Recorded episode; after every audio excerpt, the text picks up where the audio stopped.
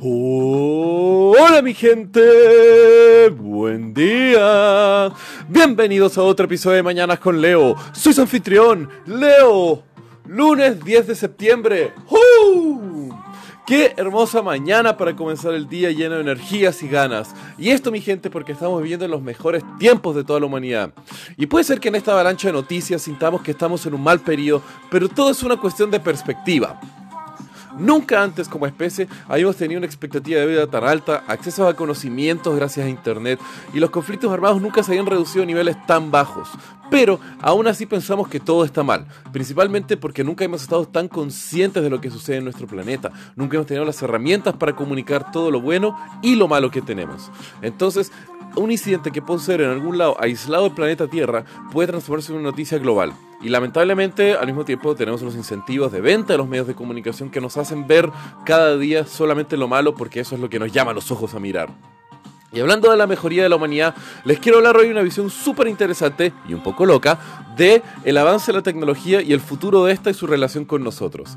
En el año 2005, Ray Kurzweil, actual director de ingeniería en Alphabet, inventor de un centenar de patentes e ingeniero reconocido por sus aportes a la ciencia y a la tecnología, publica uno de los libros más conocidos llamado The Singularity is Near. En este habla de las distintas tendencias y predicciones del avance tecnológico y la cercanía que tendría una singularidad tecnológica en etapas de tiempo y cómo nosotros estamos llegando hacia ella de forma cada vez más y más acelerada. Y uno de los tantos propuestos que Kurzweil escribe dentro de su libro habla sobre las distintas épocas de la evolución tecnológica y su impacto sobre nuestra realidad. Ahora, ¿qué significan estas etapas o épocas de evolución? Bueno, principalmente Kurzweil dice sobre la capacidad de almacenar y transmitir información desde el caos del universo y cómo la evolución de ciertos sistemas químicos y físicos llevan sí o sí a una orden mayor que la entropía del universo a la cual nos rodea. En pocas palabras, nosotros somos parte de una fuerza, una evolución biológica, química y física que está combatiendo el desgaste entrópico del universo. ¡Loco! Y esto es lo más básico. La primera época es la de física y química, simple información almacenada en estructuras atómicas y esto va un paso arriba de la energía libre y fotones flotando respecto a todo el universo. La segunda época ya es biología, donde estamos en órdenes de magnitud de complejidad, con información siendo almacenada en el ADN y compuestos de carbono. Estas mismas estructuras de ADN son las que crean toda la vida que vemos alrededor de nosotros en estructuras mucho más ordenadas y menos caóticas que elementos flotando otra vez como de forma libre. La tercera época es cerebros, información compactada y almacenada en estructuras neuronales de altísima complejidad y concentración, donde en distintas unidades biológicas de cerebros, basadas en la época anterior, como nuestros cerebros son de biología, crean la época siguiente. Al mismo tiempo existe la capacidad de imaginar y pensar realidades que no existen y luego crearlas, modificando la realidad que nos rodea a base de un imaginario que tiene un sistema biológico.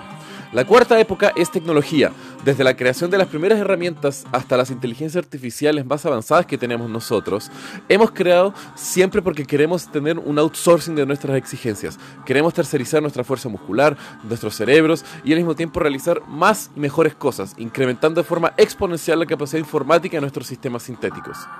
La quinta época es la fusión entre nuestros cerebros con nuestra tecnología, aprovechando lo mejor de dos mundos, como Hannah Montana.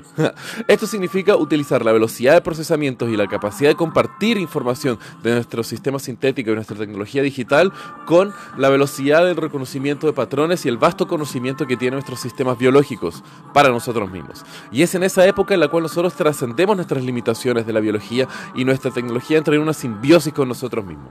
Y la sexta época, que es la más loca, para mí es cuando se llama que el universo despierta. Esto porque a través del desarrollo de la nanotecnología estamos inyectando inteligencia y estamos inyectando información a la misma materia, en la cual logramos reutilizar cada uno de los átomos que nos rodean en nuestro planeta y en todo lo que nosotros podamos tocar, y no simplemente que sea materia bruta y sólida, sino que al mismo tiempo cada átomo puede ser un transistor, puede ser un nodo de información, y entonces poco a poco estamos transformando la materia en información en sí. Entonces claramente eso en una escala macro estaríamos haciendo que el universo en sí estuviera despertando, en la cual no son simplemente átomos que están ahí flotando por el universo, sino que estamos ordenando y estructurando la misma realidad del universo en una macroestructura pensante. ¡Uh! Gente, eso es muy loco. Y no sé muy bien cómo visualizar, especialmente la última etapa. Es como que a través de nanomáquinas vamos a hacer que todo el universo sea una macroestructura pensante de redes neuronales. No lo sé, no lo entiendo, pero aún así yo lo encuentro intoxicantemente atractivo y estoy un poco ansioso a ver si es que estamos acercándonos a un futuro así. Y bueno, con esas locuras, mi gente, los dejo por el día de hoy. Los quiero. Que tengan un muy buen día. Besos.